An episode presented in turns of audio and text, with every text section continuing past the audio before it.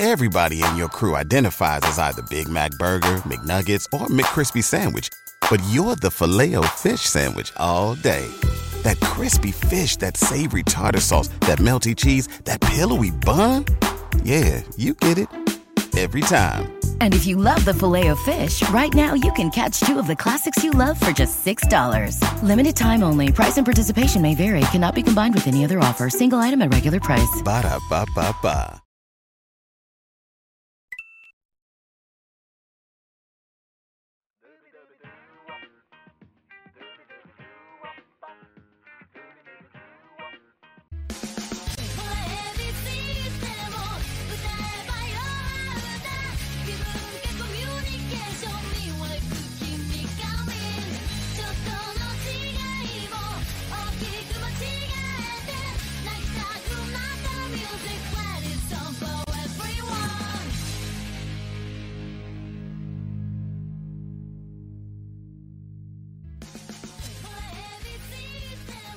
Buenas y bienvenidos fanáticos de la lucha libre. Avi Morales aquí para otra edición de Radio Estelar. Hoy domingo 24 de abril 2022. It's Sunday night and you know what that means. Vamos a estar hablando de toda la televisión en Puerto Rico porque son un montón de shows. Seis shows de lucha libre en la isla de Puerto Rico y casi todos el sábado.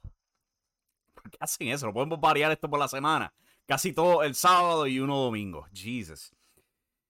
Si estás, si estás sintonizando esto en vivo, muchas gracias. Eh, si no lo estás sintonizando en vivo, procura eh, suscribirte al canal. youtube.com forward slash impacto estelar. Eh, dan a la campanita de notificaciones, así saben exactamente cuando nos vamos en vivo para ser parte del chat. Compartir con la comunidad, hacer las preguntas que ustedes quieran, eh, tirar comentarios tan buenos como el que hizo Edwin Cortés justo al comienzo. Laue nos presentó Into the Mendoza Verse. Tremendo. Seguí yo de, verdad con esa. O si no, nos puedes sintonizar vía podcast. Recibe todo esto directamente a tu celular. Simplemente búscalo en cualquier aplicación. Busca Impacto Estelar. Te suscribe y te llega directamente a tu celular. Si no, puedes bajarlo en Pitris directamente de impactoestelar.com. Recuerden también visitar impactoestelar.com para todas las noticias, artículos, reseñas de televisión que tenemos disponibles ahí. Hay un montón ya planeado para esta semana. Mucho contenido ya planeado para esta semana. Tenemos todas las reseñas de todo lo que está pasando en Puerto Rico. Eso viene durante el transcurso de la semana. Estamos, como le encanta decir a Thunder, listos para la semana. En el chat tenemos a Miguel Delgado diciendo buenas noches y saludos. Jesús Salas dice, vaya Evi, saludo a todos, un saludo a todo el mundo que esté escuchando esto. Edwin Cortés dice, Laue nos presentó Into the Mendoza Verse. Ya la tercera vez que lo repito porque fue así de tremendo. Miguel Delgado, WC, floja este fin de semana. Sí, vamos a estar hablando de ese programa, especialmente el del sábado. Damn. Eh, y Jesús Salas dice, para variar, en referencia a como todos los programas son en el maldito sábado. Brincando directamente, vamos a comenzar hablando de IWA. Impacto Total. Ya tenemos la reseña disponible en impactoestelar.com, hablando de todo lo que pasa en el programa. Esta semana, Impacto Total comenzó a presentar todo lo que grabaron en antesala al juicio. Lo grabaron en el, en el gimnasio este, Rodrigo Otero de Vega Baja. El público se notó que había una baja en el público, si te soy honesto. Eh, como no era la gran lucha que todo el mundo espera entre el Invader y Maniferno, hubo una baja en el público. ¿Habrá baja en los números de, de, YouTube? No sé, no sé. O sea, la semana pasada sí hubo un bajón, pero todavía estuvo bastante alto para lo que fue eh, su promedio anual y todo eso. Pero vamos a ver esta semana. El show abrió con el Wizard Analiza. El Wizard baja el cuadrilátero y él introduce a Manu y inmediatamente yo dije, holy shit, yo como que ya yo he visto esto antes. Y sí, hablan de la medalla IWA que Manu se ganó. Eso causa que Manifer no baje el cuadrilátero y haga una propuesta. Tú tienes una oportunidad para mundial si apuestas esa medalla IWA. Lo hemos visto ya, lo vimos con John Hawkins apostando su oportunidad al campeonato del Caribe. Manifer no se lo quitó. Lo hizo también con el Nietzsche, le quitó la oportunidad por el campeonato intercontinental y hasta se arrebató el mismo título intercontinental. La primera lucha del show vino después de ver a Lightning y a Chicano secuestrando al señor Fernando Tonos. Lo torturaron todo mientras el hombre está envuelto en unas sábanas de Super Mario Odyssey. Acabo de conseguir ese juego. Estoy loco por jugarlo. Eso nos llevó a la primera lucha. Título contra título. El campeón mundial IWA Maniferno apostando su campeonato contra la medalla IWA de Manu. Hemos estado hablando durante las últimas semanas de cómo no encuentran qué diablos hacer con Manu, a pesar de lo que WL y el Espíritu ya ha hecho con él en el pasado. Papi, resolvieron el problema esta semana. Encontraron qué hacer con Manu. Cortarle las patas. Buen trabajo. Tuvieron una lucha bastante buena, pero como siempre con el público de IWA, tú les das una lucha buena y cómo responden ellos. Ah, ¿dónde está el shock value? Así de mal acostumbraste al público de IWA. Te dieron una lucha bastante pasable. Culminó con Maniferno ganando vía manoplazo. Tenía a Jordi afuera. ¿Sabes? Hemos visto esta trama ya tres veces. Esta es la tercera vez que vemos esta trama. Y culmina de la misma manera. Los técnicos nunca aprenden. Nunca aprenden un carajo, este, siempre caen para la misma exacta trampa. Y Maniferno se lleva otro premio. Se llevó el contrato por el Campeonato del Caribe, se había llevado el Campeonato Intercontinental antes de otorgárselo a Chris Díaz. Ahora se lleva esta medalla IWA, cual originalmente te aseguraba una oportunidad por un título. Están poniendo todo, todo en la canasta de Maniferno. Ya que no saben qué, eh, más tarde en el show te dejan saber es casi, casi garantizado que el que va a destronar a Maniferno es de hecho el Invader número uno. Volvemos a Chicano y a Lightning literalmente torturando a Fernando Tono. Hasta lo mearon. mearon a Fernando Tono amenazan con una sierra. Cuando de repente el celular de Tono suena, Chicano lo contesta y es la misma chamaca que vimos la semana pasada coqueteando con Tono. Amenazando llamar a la policía si torturan a este buen hombre. Y Chicano no sabe qué hacer, eh, deciden, pues vamos a deshacernos de tonos, entonces nos deshacemos de la guagua también. Ok. Eh, eh, novela turca, full aquí. Y la segunda lucha de la noche por los campeonatos en pareja de la IWA. Bueno, de la noche no, el show fue al mediodía.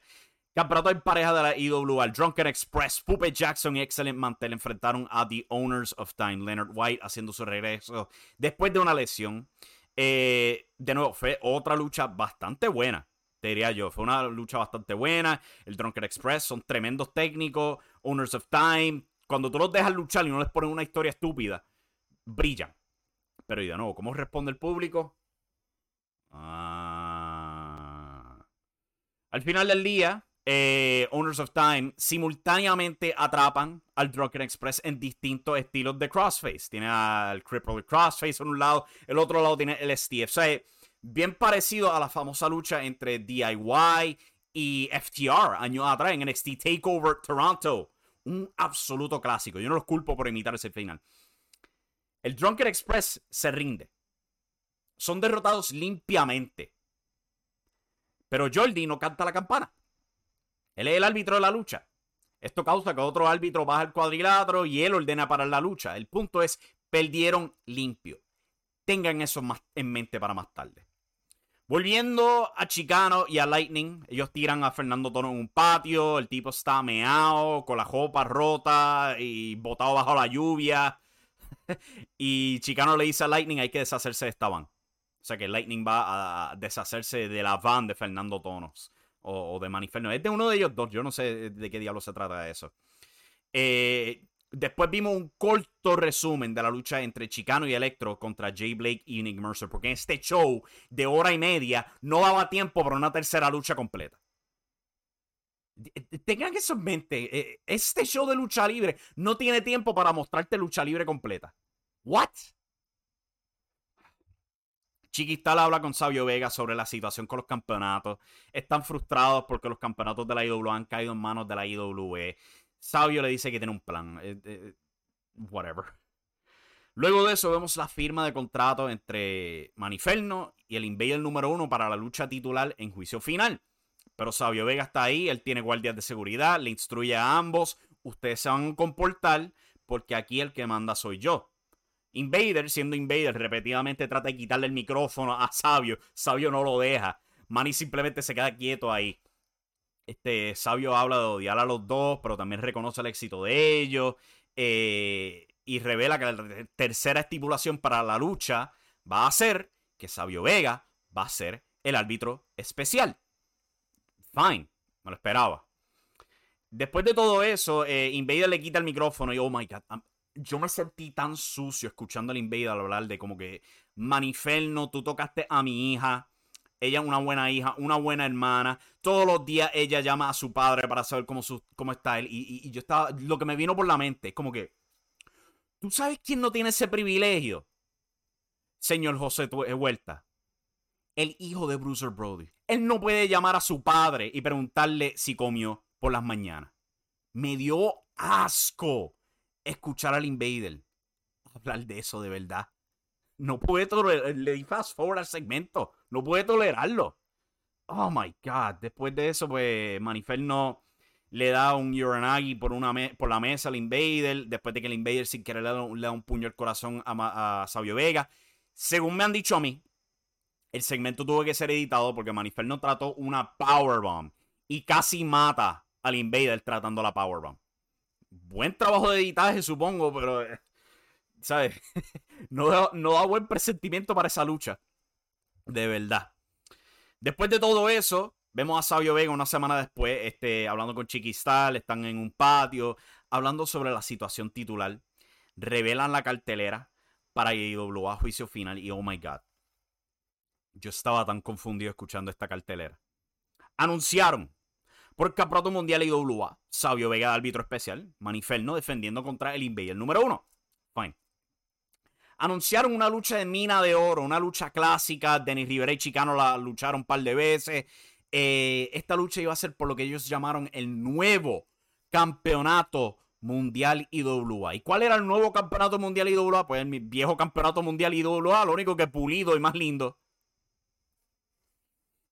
En la lucha van a participar Manu, quien acaba de perder, John Hawkins, quien lo vimos perder, y a Mr. Big, quien según Sabio Vega merece una oportunidad titular por, por, por rencoroso. ¿What? Pues sí. Esta lucha nada más te deja saber que es muy, casi 90% probable que el Invader va a ganar el campeonato mundial que Manifer no ostenta y después se jaspa para el carajo. Porque ya tienen el plan B. Ahí te lo dijeron. Manu Mr. Big y John Hawkins peleando por este otro campeonato mundial, cual dicen que es nuevo y es idéntico al viejo.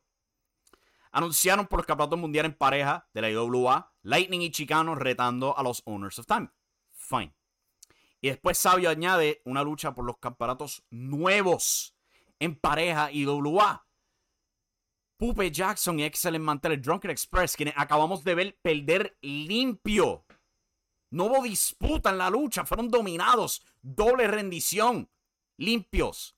Contra otro equipo que en una ocasión perdieron 3 contra 2 contra 5150 meses atrás en la supremacía del pancracio. Por estos nuevos campeonatos en pareja y WA. ¿Cuál es la historia aquí? Es como que no te sabría decir qué carajo está pasando. No hace un demonio de sentido, pero están en sus medios sociales diciendo, oh, esto revoluciona la historia. No sé cómo carajo, pero están revolucionando. Ultimate X por el nuevo campeonato intercontinental IWA. Nietzsche, Azazel, hijo del enigma, Dean Rose y Edrax. Como que, pero Dean Rose no estaba perdiendo contra Nietzsche hace poco. Whatever. Esto sí, hay que dar crédito. Ese nuevo campeonato intercontinental se ve absolutamente bello. Es un diseño totalmente nuevo y cuando yo lo vi quedé enamorado. Ahora, ¿dónde carajo está Chris Díaz, el actual campeón intercontinental? No sé, porque nunca lo mencionan en toda la cartelera. ¿Qué pasó? Eh, ¿Cómo carajo va a tener un nuevo campeón intercontinental y el viejo corriendo a la misma vez? ¿Cómo va a tener nuevos campeones en pareja y, y los viejos también a la vez? ¿Qué carajo es esto? No entiendo esto. Pero esa es la cartelera que anunciaron para IWA Juicio Final. El show de nuevo duró hora y media. Hora y media. Tú no viste más de 20 minutos de lucha libre en el jodido show. que eh, eh, encima de todo, te están pidiendo 40 pesos si tú quieres ver el show por iPay-Per-View. Eso, yo no puedo creer que ellos sean tan anormales. Mira, les voy a jalar aquí una página de Fight TV. Vamos a hacer una comparación. El show de IWA, juicio final, cuesta ¿cuánto? 40 pesos por iPay-Per-View, una plataforma que tiende a causar problemas. ¿Y cuánto cuesta ambos pay-per-views de AEW en Fight TV aquí en Puerto Rico? 19.99. Ahí tienen en pantalla, pueden ver Double or Nothing y Forbidden Door. 19.99 ambos esos shows. Los dos juntos no suman para darte el pay-per-view de IWA. ¿Qué demonios estamos haciendo aquí? ¿Qué, ¿Qué, diablo de mentalidad es esta? ¿Tú quieres espantar al público? Eh, eh, eh, no lo entiendo, pero el show en general de IWA no, no fue necesariamente malo, pero tampoco lo llamaría productivo. Vamos aquí con el chat a ver qué tienen que decir al respecto de todo esto. Eh, nos quedamos aquí. Eh, Miguel Delgado dice IWA, muy bueno el programa de ayer. A Miguel le gustó. O sea que este. Si le gustó, genial para él. Jesús Sala añade IWA cometiendo suicidio con esto de El Invader, liquidando todo el roster para satisfacer el ego del asesino. Yep. Ellos están apostando en que se va a llenar esa sola cartelera de juicio final. Pero qué carajo vayan en las próximas carteleras después de todo eso. Le han cortado las patas a todo su roster para elevar a Maniferno. Para después sacrificar a Maniferno para un Invader que lo han dicho que por estipulación no puede volver a la IWA aunque gane. O sea que es muy posible que él gane ese campeonato mundial IWA y se jaspe para el carajo. Y nadie vea el beneficio. Manu muy buen talento, dice Miguel Delgado. Es excelente, es fenomenal. IWA no sabe qué carajo hacer con él. Es impresionante lo poco que IWA sabe hacer con el roster que tienen. De nuevo, Chris Díaz, campeón intercontinental, no está en la maldita cartelera. Pero sí tienen tiempo para sacar un nuevo campeón intercontinental. Sin explicación. Continuando aquí, IWA no sabe el clase rudo que tiene en sus narices con Manu, tan bueno como Díaz y Ferno, pero pues es verdad, ¿sabes? Manu, el, el He-Man de la silla, como lo llamaban en WWE cuando era campeón supercrucero, el actual campeón de Espíritu Doyo, tuvo una tremenda lucha con Mike Mendoza en un show que tuvieron por Fight TV este, el año pasado. IWA lo mejor que tienen es como que él se llama la nueva generación. ¿Algo más? Uh, no. Fatal fatal, absolutamente fatal. Tremenda forma de enterrar el recién reformado Drunken Express. Este booking es peor que ruso. E, e, es tan caótico como booking de Vince Russo y booking de AAA. Es puro caos. Puro caos. La firma estuvo un poco floja, dice Miguel Delgado. Eh, yo a mitad de firma, yo, yo cuando empecé a escuchar a Invader a, hablar de, su hija y después de cómo ella lo llamaba a él, como que no quiero escuchar más de esto. Así es fatal me tenía.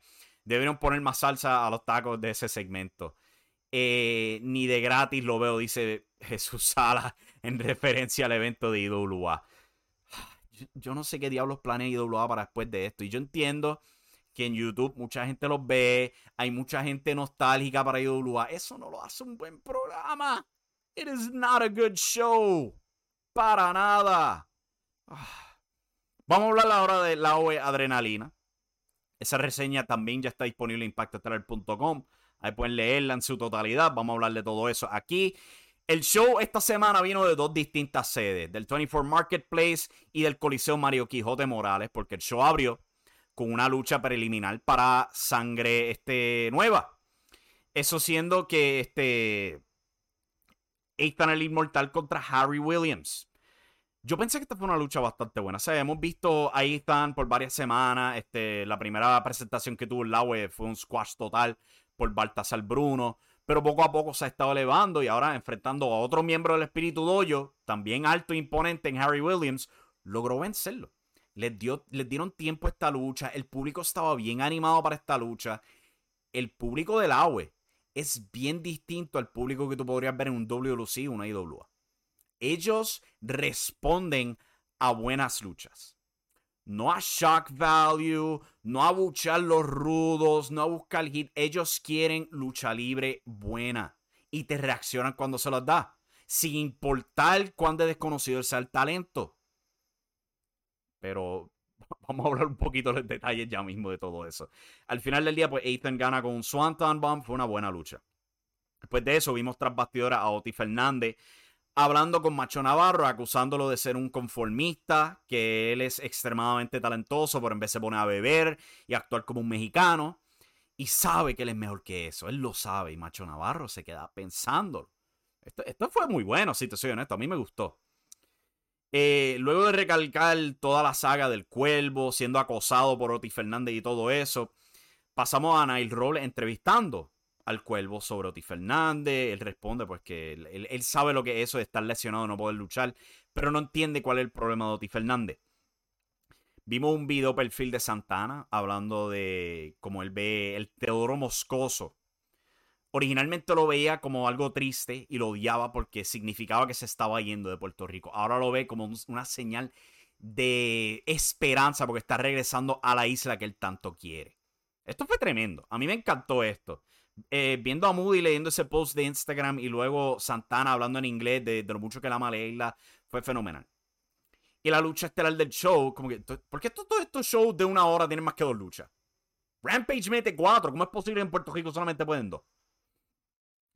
Santana contra el Cuervo de Puerto Rico. Antes de la lucha, Otis Fernández expuesto en ringside. Tuvieron otra muy divertida lucha, pasaron por afuera, pelearon por el público y todo eso. Bastante estilo puertorriqueño, pero en el ring metieron mano. De verdad, Santana obviamente era un mal luchador. Está en freaking AEW. El Cuervo siempre se ha destacado en el cuadrilátero. Les dieron muy buen tiempo antes de llegar al final, que fue Otis Fernández golpeando la espalda de Cuervo con su muleta, dejando que Santana ganara con un pal driver clásico. De nuevo, muy buena lucha. Después de todo eso, Macho Navarro va al cuadrilátero y se vira rudo. Le hizo caso a Otis Fernández, quien vamos a ser honestos, tenía razón. Macho Navarro se estaba volviendo conforme, se dio cuenta y atacó a Cuervo para sustituir a Oti en este feudo mientras recupera de su pierna rota. Denis Rivera y Pedro Portillo, gracias a Dios que mantuvieron esto al mínimo, que no era tan obsesivo como fue la semana pasada. Están hablando, eh, Pedro Portillo habla como, eh, ah, ¿cómo es que aquí en Lago no hay descalificaciones? Y Denis pues trata de hablar con él y Pedro Portillo le dice que él se aseguró que las familias de Santana se quedaran estancados en Ponce y no los trajeran a Torrey al marketplace. Se supone que esto fuera una revelación. El problema es que Moody, siendo Moody, te lo dijo 20 mil veces durante el transcurso del programa. Te dijo eso 20 mil veces, te comentó sobre Portillo y Denis Rivera, la alianza que ellos tienen, sobre Orlando volviéndose loco. Como que. Mira, Moody es un excelente escritor creativo. Eso yo no lo niego para nada. Pero comentarista, él tiene la obsesión, una maldita obsesión de tener que explicarte todo. Todo lo tiene que explicar como si tú fueras un bruto. Te tiene que repetir 20 mil veces que Denny y Portillo están teniendo esta alianza ruda. Te tiene que repetir 20 mil veces que hay problemas mentales con Orlando Colón. Te tiene que repetir 20 mil veces que Oti Fernández habló con, con Macho Navarro. Te tiene que repetir constantemente que Denny y, y Portillo dejaron la familia de Santana en Ponce. Moody, tu público no es tan estúpido. No tienes que distraerte de la lucha para constantemente repetir la trama de las historias. ¿Ok? Este no es el mismo público de WLC y IWA que están mal acostumbrados al shock value y a bucharle a los rudos. Míralos, cómo les reaccionan a las luchas. Las buenas luchas los animan. Las buenas historias los animan. Los nuevos personajes los animan. ¿Ok? No son tan brutos como tú piensas. ¿Podrías enfocarte en lo que está pasando actualmente en el ring? Te lo pido. No son tan estúpidos. Un solo segmento basta para contar la historia con ellos. La semana pasada el show fue horrible. A consecuencia de, como dice Jesús Sala, el recap, del recap, del recap. Porque había que repetirlo constantemente. Portillo y Dennis son rudos, están tratando de controlar la AWE. Orlando Colón está loco, se están tratando de aprovechar de él. Como hay que repetírtelo una y otra y otra y otra. Es como que no son tan brutos. ¿Ok? Tú no ves al público que tú tienes. Reconocen quién es Santana de AEW, reconocen quién es Thunder Rosa de AEW. Si fuese IWA, no saben quién carajo serían. Porque por la mayor parte el público se ha presentado a hacer así. Cuando les pones buenas luchas en el cuadrilátero, se quedan con brazos cruzados. Porque han estado mal, sido mal acostumbrados. Pero ese no es el caso en la UE. Es distinto y lo puedes ver en la reacción del público. Pero eh, él se para frente al micrófono y tiene que narrar. O sea, te tiene que trazar la línea de toda la historia. Lo sutil deja de ser sutil con Moody. Y no, no, es por querer desacreditarlo, porque a pesar de todo eso, él es excelente narrador cuando se trata de hablar de la lucha como tal, como está pasando el cuadrilátero. Tiene buena química con Frodo. No lo niego para nada. También tiene buena química con Willy. Pero es como que si él siente la obsesión de hay que empujar la historia, la narrativa, y empujarla y empujarla y empujarla y te sofoca como televidente, te distrae de lo que está pasando en el ring en vez de ayudarte a aumentar la impresión que tienes. Dude, bájale. Tu público no es tan estúpido. Por favor, te lo pido de buena manera. Luego de esa lucha, cual fue muy buena, by the way, eh, de que hablé, ya, yo hablé de, eso de Portillo y Denny. Este, vimos a alguien persiguiendo a Harry Williams y a Adam Riggs. Y después tuvimos un segmento que al principio me tenía tan malo, pero al final del día yo estaba riéndome diciendo, damn, esto fue bien creativo. Vemos a Mike Mendoza tras bastidores, él se sienta, eh, se sienta Mark Davidson y Ángel Fashion con él. Ellos empiezan a hablarle de, como que quieren conquistar al agua y hacer todas estas atrocidades. Y Mike Mendoza como que se pone pensativo, es como que, gente, no, este, yo, vamos a cogerlo con calma, yo no quiero hacer eso, pero ellos no le hacen caso. Y es como que, ustedes no me escuchan. Ellos se van y de repente se les sienta al lado Star Roger y él se asusta. ¿Pero qué tú haces aquí? Tú estás suspendido. Y Star Roger le dicen, las consecuencias de tus acciones te van a perseguir, van a haber repercusiones. Él se va y regresa a Fashion, pero tú no viste a Roger que estaba aquí. Fashion no le hace caso. Él sigue hablando de atrocidades que quiere cometer aquí en la Y después cortamos a Mike Mendoza de nuevo, esta vez este, haciendo ejercicio cuando aparece la nada, Dark NASA, hablándole en inglés de nuevo de las cosas que él hace, sobre los amigos que él confía. De verdad debería confiar en Mark Davidson y Angel Fashion. Y él está tan confundido. Y cortamos de nuevo. Mike Mendoza ahora está con este Pedro Portillo que se le para al lado. ¿Y qué pasó con este plan para la juventud? No se supone que estuviéramos trabajando para elevar la juventud en Puerto Rico. En vez nos estamos enfocando en Orlando Colón y la pesadilla desaparece de nuevo. Y ahora aparece este, el Nazareno y le habla en español. Bruno Baltasar tiene sus primeras palabras.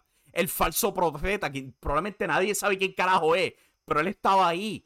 Luchador en MLW, otra, digo, en MLW no, en mucha lucha Atlanta, otra personalidad del Nazareno y continúa todo esto hasta el vikingo se le para al lado. Y al final viene Orlando Colón y se le para al lado y le dice, tú me creaste, tú eres responsable de crearme, papá. Y se le echa a reír.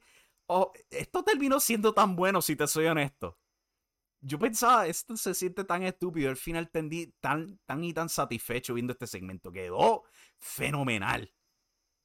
Mike Mendoza termina despertándose en su oficina porque era todo un sueño y para todo este segmento, de nuevo, me encantó. Me encantó, de verdad, porque esto es lo que Moody tiene que entender. Show, don't tell. Si estuviéramos viendo una lucha, Moody te estaría explicando todo esto. El sueño de Mike Mendoza, las acciones tienen consecuencias, van a haber repercusiones para todo lo que ha hecho. Te lo van a, a bofetear en la cara, pero no, esto te lo demostró todo en palabras simples. Él está arrepintiéndose de sus acciones, está viendo el monstruo que ha creado en la pesadilla y va a tener que responsabilizarse y enfrentar a dicha pesadilla. La gran pregunta es si lo hará como campeón del AWE o no. Muy bien contado ese final. Ahora le pido a Moody que por favor no pase medio episodio la semana que viene tratando de explicarlo. No necesita explicación. De nuevo, tu público no es tan freaking estúpido. Vamos a brincar aquí rápido al chat antes de irnos de break. Eh, donde estamos aquí. Jonathan comenta, creo que lo que tratan de hacer es crear controversia, ya que eso genera views y dinero en referencia a IWA. Tú dices eso. Te puedo asegurar que views en realidad no tanto. Duran para una semana o a lo mejor dos semanas, pero van a bajar de nuevo. Yo lo he examinado. Que te cree dinero en carteleras, te lo puedo asegurar que no, porque solamente una van a vender. Y después de eso se va a caer de nuevo y van a estar en el mismo problema de nuevo. O sea que yo tengo mis dudas de esa mentalidad. Eh, Jesús comenta, al menos el nuevo orden solo fue mencionado el 40% del tiempo comparado al 95% la semana pasada. Eh, son cinco semanas que tienen que cubrir con esas grabaciones, por eso tan pocas luchas. Eh, entiendo esa mentalidad. Pero hay un montón de luchas que tienen que no han demostrado de sus grabaciones en Ponce. Yo lo sé porque estuve ahí. Involucrando a los estudiantes del Ponce Pro Wrestling Dojo, primero que todo. Segundo que todo, probablemente tienen otras luchas de sangre nueva y todo eso. Tercero es que. ¿Por qué no planearon otras grabaciones entonces? si Cima de, Campeones va a ser un pay-per-view, a este punto yo lo dudo. Es como que, ¿por qué planearon esto de esta manera que no pudieron rellenar la televisión completamente? No sé, no me cuadra, no, entiendo esa mentalidad, pero pues veremos qué, tienen planeado para esta semana. En Handlebar, buenos recuerdos, dice Jesús Sara. Sí, ahí es donde estaban este, en estos últimos segmentos.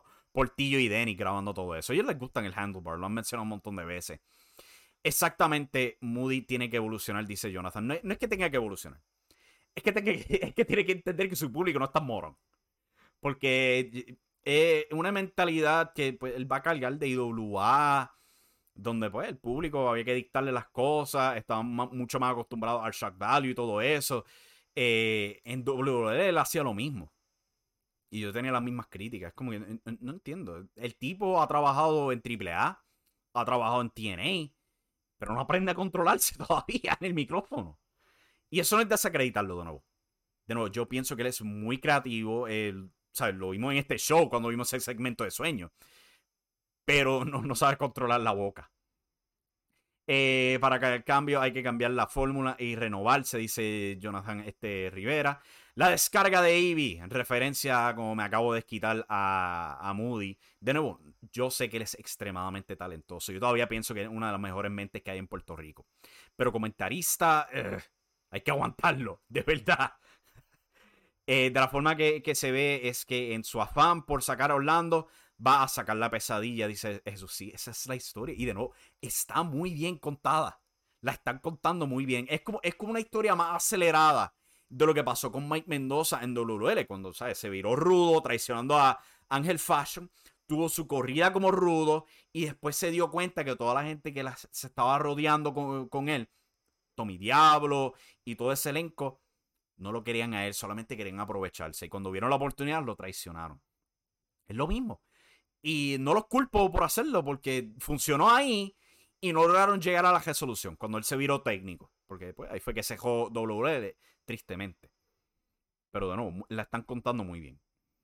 Y por último tenemos, eso es una manía de Moody desde ídolo, así. Sí, pero, de verdad, yo no digo esto de mala manera, pero es, hay que bajarle el tono, papi. Ustedes están produciendo un tremendo producto, pero ese aspecto te ahoga porque te distrae de lo que estás viendo. Y como tú puedes ver del público, el público le encanta lo que está viendo en el cuadrilátero actualmente. Ellos reaccionan a la buena lucha libre. Veremos a ver si hace caso las próximas semanas. Vamos a tomarnos un break, porque son muchos shows, y vamos a regresar en breve. Vamos a hablar de WWC, sus dos shows, y continuamos ahí a ver qué más podemos hablar. También queda CWA, campeones del hexágono, y este Ground Zero Wrestling también tuvo su show. Y creo que también podemos ver si podemos hablar un poquito de lo que pasó en Espíritu Dojo. Este, me enviaron un par de fotos y reportajes. Nuestro amigo Jesús Salas, que está en el chat, me envió un par de fotos. Eh, pero esto es Radio Estelar y regresamos en brevecito. El público puede estar viéndote dar todas esas vueltas pero como alguien antes de esa lucha ya la estaba viendo, no te va a impresionar de la misma manera. No, entonces ese es otro problema. Ese es otro problema. Ahora, fulano tiene el mismo moveset que tienes tú, que tiene eso. Tú ves 20.000 topes, ves 30.000 backflips, ves 25.000 Canadian Destroyer. ¿Me entiendes? Todo el mundo tiene el final mío lo tiran en acá al principio y como que, brother, ese es mi final, ¿me entiendes? Como que no respetan eh, eso. Eso no es las razones porque en WWE hay tanto gente tras bastidores, se le da tanta dirección, es para eso mismo, para evitar que en una lucha pase una cosa y se vuelva a repetir a la otra. Claro. Sea una movida, un final o algo así por el estilo, es como que si alguien lo hace antes, como que, oh, oh, ahora si lo hacemos nosotros, no va a tener el mismo impacto. No, pues claro, entonces eso se pierde y eso es otra cosa que Mano, es que yo te voy a decir algo. Hay muchos muchachos de la nueva generación que son. están faltándole respeto a la lucha libre. Yo no sé ni qué hacen luchando. Yo quisiera estar. tener la mentalidad templaria y convertirme en un ring Stanley y subir al ring con uno, uno, uno, uno, uno, uno para ir quitándolos poco a poco, porque en realidad tenemos un grave problema en Puerto Rico con eso, brother muchachos que quizás no llevan dos meses, tres meses practicando, como te dije, están luchando y el problema es que se crecen, se crecen. Le dan un poquito, quizás para probarlo. Se crecen un caso de, los baja de la nube. Yo creo que también parte de eso es como nosotros somos, ¿sabes? Nosotros, yo no soy parte de la lucha libre, obviamente, pero en términos de que la, la comunidad de la lucha libre y todos los que están afuera observando, es bien cercana, es bien pegado es bastante fácil para yo comunicarme contigo, con algún promotor o algo así por el estilo. Es como que si ves como dos o tres personas diciendo, oh, este chico es tremendo, es como que ahora piensas de repente que son cientos de personas que, piensan eh, básicamente o le, aplauden el hecho de que... Última hora. Estamos de vuelta aquí con Impacto Estelar, con Radio Estelar, mala, mala mía saqué, me saqué de lugar dándole el botón que no era. Estamos de vuelta aquí con Radio Estelar, impactoestelar.com, en vivo por youtube.com forward slash Impacto Estelar. Suscríbanse al podcast, está disponible en cualquier aplicación. Estamos de vuelta para continuar hablando de la lucha libre en Puerto Rico. Eh, WWC, estoy buscando el episodio correcto aquí. Este sábado, correcto, lo tengo aquí. WWC sábado, esta semana, presentó lo que habían grabado hace poco. Eh, faltan los biombos, sí, faltan los biombos, dice este Jesús Sala. Última hora, como dicen todas las páginas grandes. Eso es lo que nos faltaba a nosotros. Por eso es que no somos una página grande, porque no escribimos última hora y los biombos en todos nuestros headlines. Pero eso va a cambiar. Eso va a cambiar pronto. WC esta semana, eh, edición sábado, presentó dos luchas en esta edición. Show abrió con Nian contra Brandon. Nian ganó inmediatamente contra Lona. Leg drop, powerbomb, squash. Y ya. Eh, Carlos Calderón lo presentaron guiando bajo la lluvia, eh, pensando en, en, Nian y la traición y eso, con música melancónica al fondo. No sé, no, no, no era tan interesante como Into the Mendoza Verse. Y eso nos llevó a, como Abel Durán dice, la lucha estelar del episodio. Yo me quedé, pero, ¿what? Llevamos 10 minutos de show. ¿Cómo carajo ya estamos en la lucha estelar? Yo no puedo con Puerto Rico a veces, como, programan estos shows de Puerto Rico. Como, ¿Cómo carajo es que estos shows de una hora solamente tienen tiempo para dos luchas y no equivalen a 20 minutos de programación? ¿Cómo carajo es posible? Pero hay tiempo de decirnos 20 veces que pronto se acerca Summer Madness. ¿Cuándo? Pronto. Estamos en primavera, la primavera acaba de comenzar y están promoviendo un show de este música de Hulk. Probablemente de la serie esa vieja de los 80 con Lou Ferrigno. Y ah, se me olvidó quién era eh, eh, el, que, el que hacía de, de, Bruce Banner. Pero es capaz que sí. la misma música. Cuando él se va caminando a pie en, la cajetera, diablo, ahora que tú lo mencionas, se me parece sí a, los segmentos de la serie de The Hulk. Pero lucha estelar del show, a 10 minutos del episodio, Crazy Lewis y Jovan contra el Doom Patrol. Yo odio a Crazy Lewis. Esta lucha no me agrada para nada. Yo normalmente no soy uno de criticar el, sobrepeso de alguien, pero vamos a ser honestos. Este tipo está en bien mala forma. ¿ok? Bien sobrepeso, le ves el, el, brace en el hombro, o sea que está malo del hombro, lo ves con una faja puesta también, como que, damn, te están aguantando con tape y pega, hermano. Él y Jovan enfrentaron al Doom Patrol. Una lucha en pareja en Puerto Rico. ¿Qué carajo piensas que va a pasar? Relevo fantasma, hit para los rudos, eh, cristal interfiere. Es lo mismo que tú siempre ves. Y eventualmente, pues los rudos ganan. Durante el medio del break vimos a Carlos Calderón parándose al lado de un palo de mango. Y señala. Así señala. Y después se va caminando. Y yo. Yo me quedé pensando, ¿qué, qué, era eso? Su, su tributo a, a Tim Curry en, las películas de It, su, referencia al mono de Family Guy, ¿qué carajo era eso? Pero él se va, va y terminamos de ver la lucha.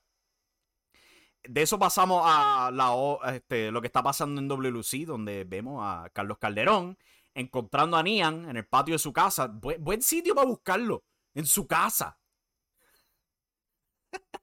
y, le, y le pregunta a Nian cómo es que se atreve a traicionarlo.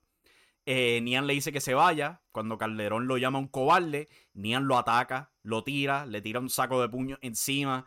Y ese fue el gran plan de Carlos Calderón. Eh, vimos el reto de Intelectro 5 estrellas hacia Gilbert. Y Abel Durán concluye el show.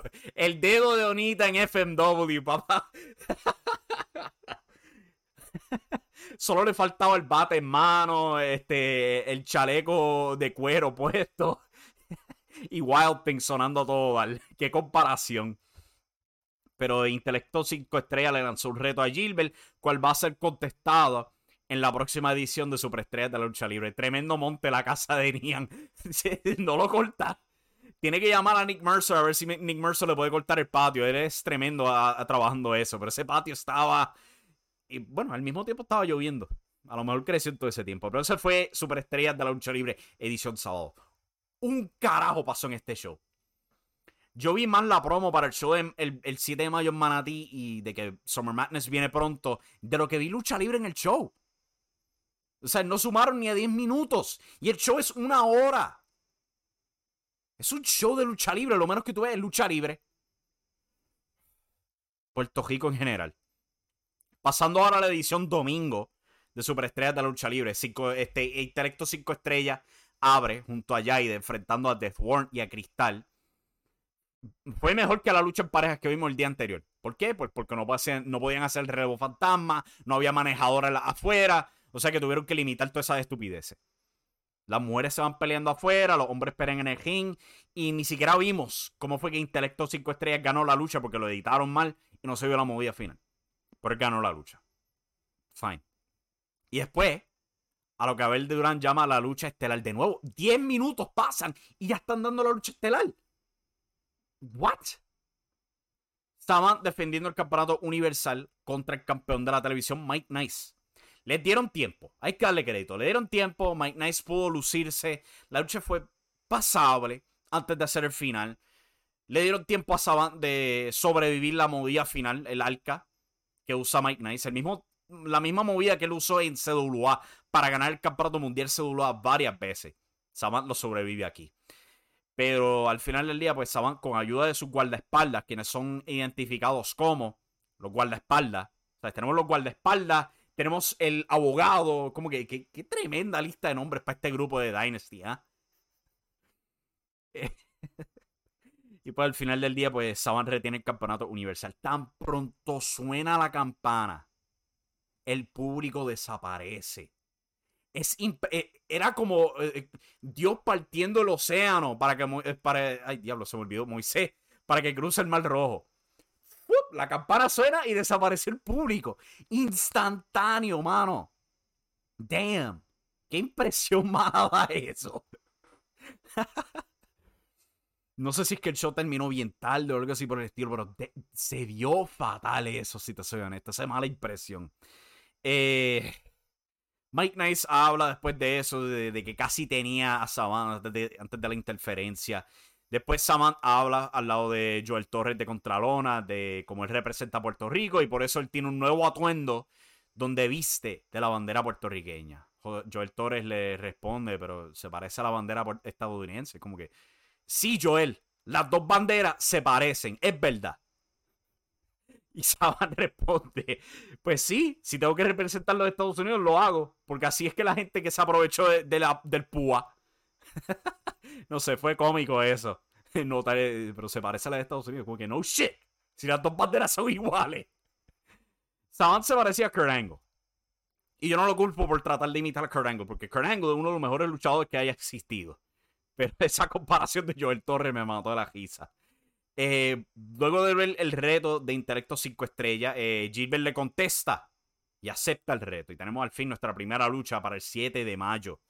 Cual queda poco tiempo, quedan dos semanas para ese show y tenemos más que una lucha anunciada. Pero eso fue superestrella de la lucha libre. Eh, bien rapidito aquí el chat antes de continuar. y con luces de discoteca. Eh, ¿Dónde nos quedamos aquí? Ese talento está soberano, Crazy Louis, chacho. Es más soberano está la pipa del hombre. El Tyrus Boricua, dice Jesús eh, Sala. Eh, Crazy Louis. Y, lo más que me, molesta cuando veo Crazy Louis es escuchar, a, Abel, Durán describirlo como el hombre del teque-teque. Por mi madre que un perrito muere cuando Abel Durán lo identifica como el hombre del teque-teque. Shut up. Cállate, mano, de verdad. Una parte de la revolución y otra parte de la revolución típico WWC. Vamos a hablar de la revolución ya mismo. Eso fue el CWA. Campeones del hexágono de este pasado viernes, ya sábado básicamente. Se queda un minuto para el sábado. Vimos la batalla por el oro en su totalidad, al fin. Pero antes de eso, el, show abrió frío con un miembro de la revolución siendo atacado por los inmortales antes de su lucha por los campeonatos en pareja.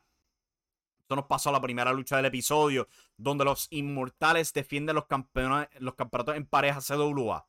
Tapia y Oli Jr. contra un miembro de la revolución.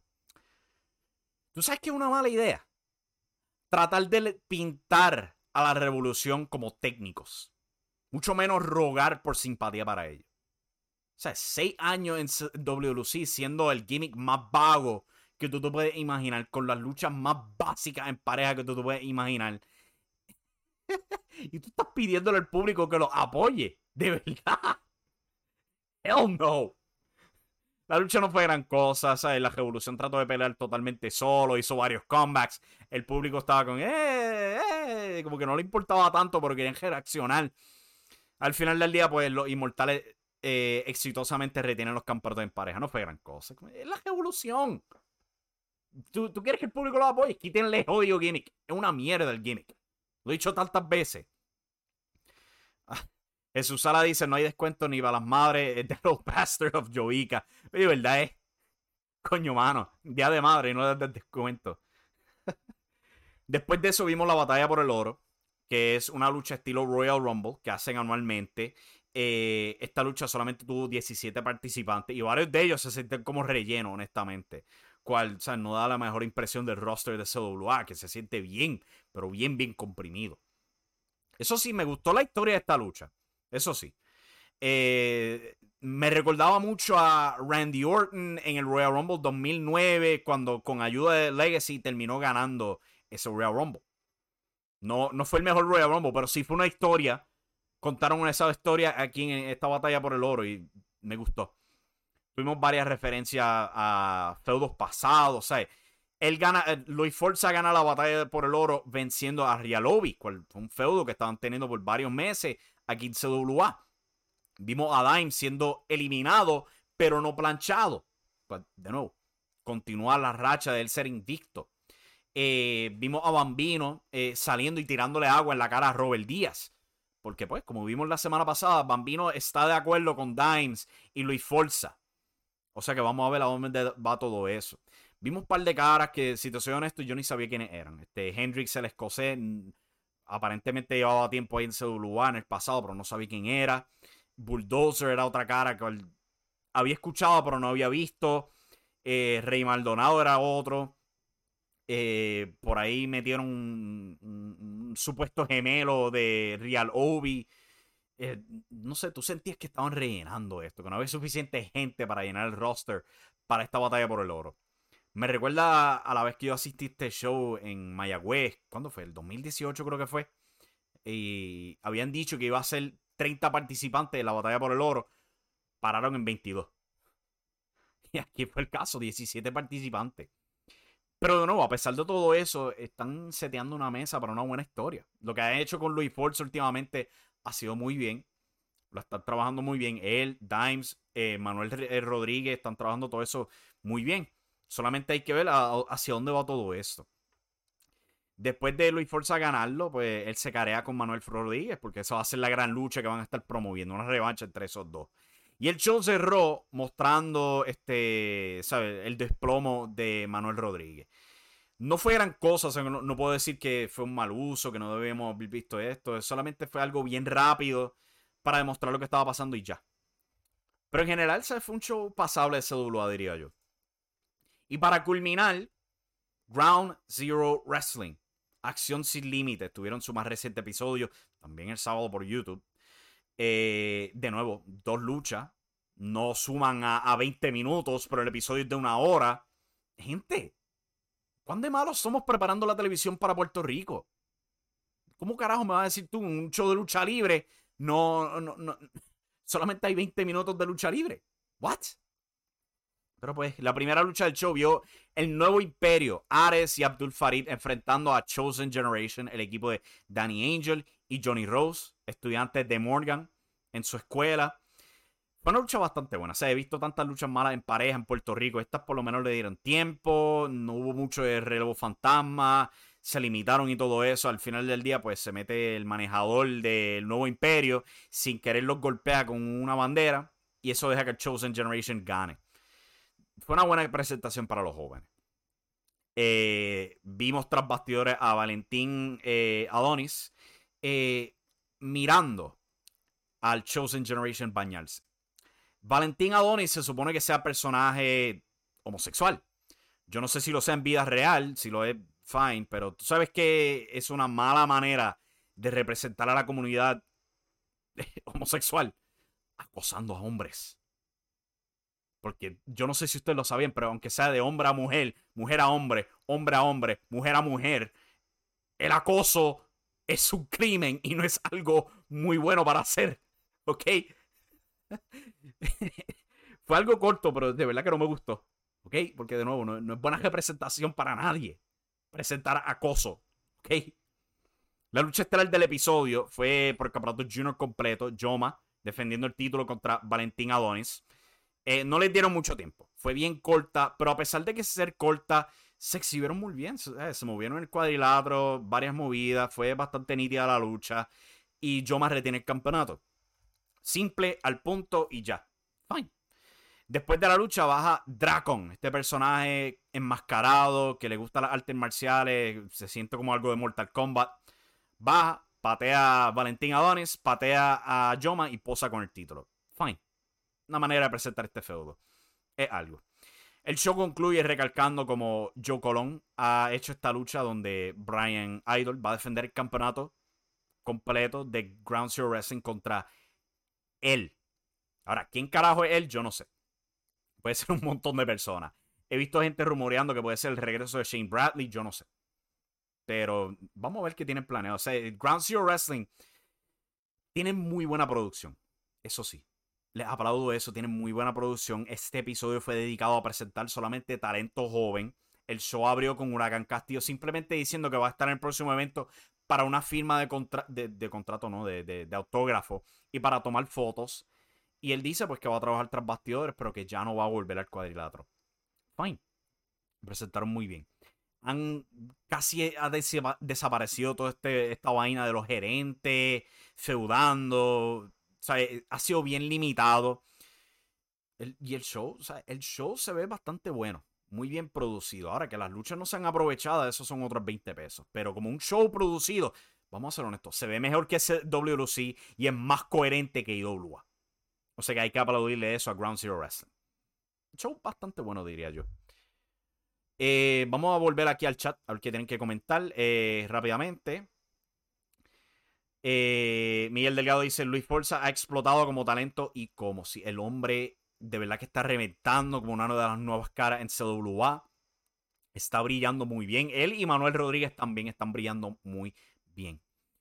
Eh, para cerrar el, show, este, lo único que tengo es comentar sobre Espíritu Dojo, que tuvieron su primer evento de este año, este fin de semana, en su dojo, donde se vio el debut de Natalia Pérez, quien es la hija de Miguelito Pérez, quien por supuesto es el hijo de José Miguel Pérez, haciéndola a ella la primera luchadora femenina de tercera generación. Me han dicho que se exhibió muy bien. Que el evento en general en, este, en Espíritu Dojo fue bastante bueno. Hubieron muchas caras de la lucha libre ahí para ver la acción. Que las luchas fueron bastante buenas. El show eventualmente va a ser disponible en IWTV, Independent Wrestling Television. Eh, para ese servicio te tienes que suscribir, 9.99 al mes, y adquieres no tan solo ese show de Espíritu Dojo, pero todos los de Espíritu Dojo, y una larga ristra de eventos de este, distintas empresas independientes.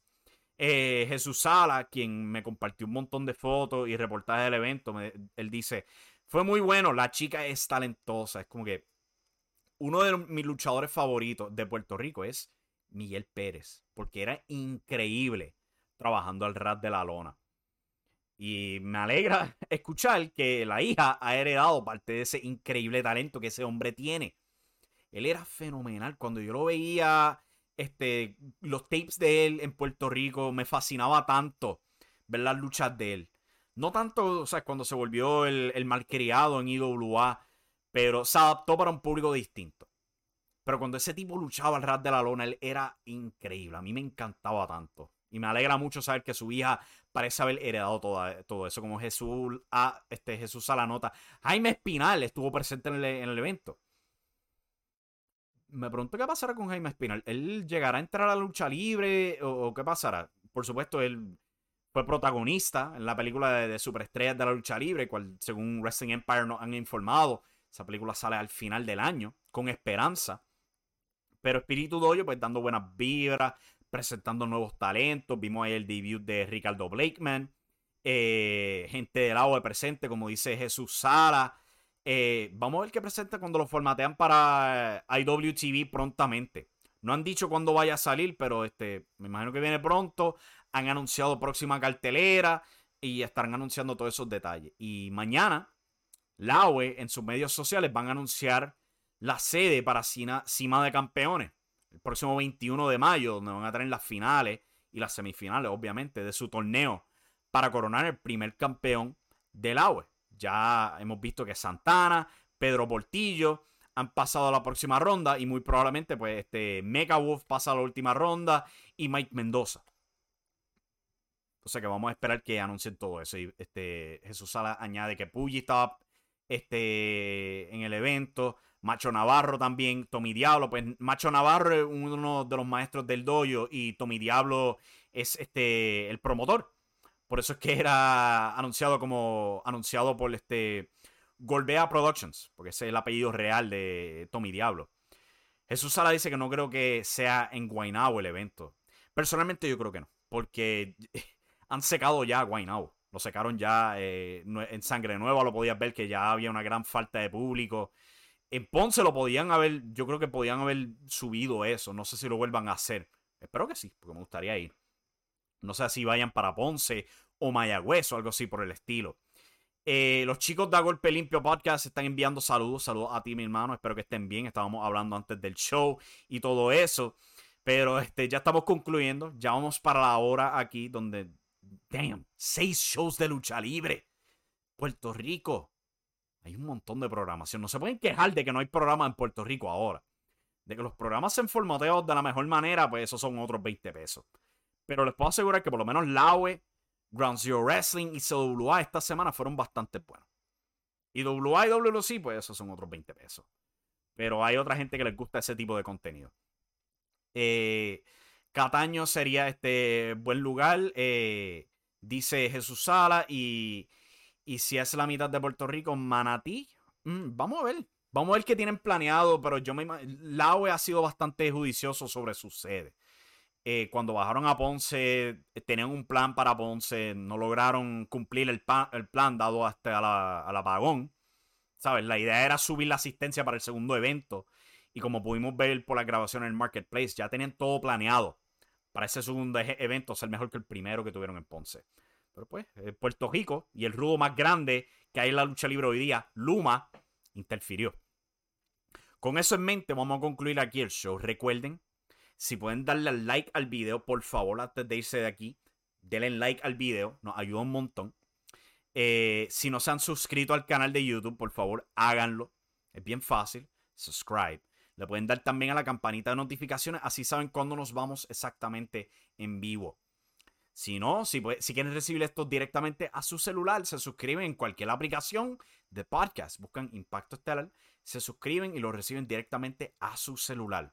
Pueden bajarlo directamente de impactoestelar.com, donde por supuesto tenemos nuestras reseñas, artículos y todo lo otro. Hay mucho planeo para esta semana que ya está pautado, va a estar saliendo durante el transcurso de la semana, incluyendo las varias reseñas de los episodios de Puerto Rico que hablamos hoy en el show. Y por último, regresamos mañana, después de Monday Night Raw, para hablar de todo lo que pase en Raw, las noticias a nivel mundial, ya hay un par de cosas que está, eh, está hablando y todo eso, incluyendo Impact Wrestling, Rebellion, me gustaría ver el show, pero no sé si tenga el tiempo. Vamos a ver si puedo sacar ese tiempo. Y hablaríamos del show mañana también. Eh, con eso en mente, muchas gracias por sintonizar, sea en vivo o sea después. Recuerden darle thumbs up al video. ayuda un montón, de verdad que sí. Para regar la palabra, eh, hay que subir esos números de suscriptores. Le estoy rogando, suscríbanse. ¿Ok? Al canal si no lo han hecho todavía. Suscríbanse y regresamos mañana después de Monday Night Raw. Con eso en mente, muchas gracias a todos los que escucharon. Eh, les deseo buenas noches. Ah, de aquí me voy para ver televisión ahora. No sé qué voy a ver. Eh, goodbye. Se acabó el show aquí. Y recuerden que la acción está en la lucha libre. Everybody in your crew identifies as either Big Mac Burger, McNuggets, or McCrispy Sandwich. But you're the filet fish Sandwich all day. That crispy fish, that savory tartar sauce, that melty cheese, that pillowy bun. Yeah, you get it every time. And if you love the filet of fish, right now you can catch two of the classics you love for just $6. Limited time only. Price and participation may vary. Cannot be combined with any other offer. Single item at regular price. Ba da ba ba ba.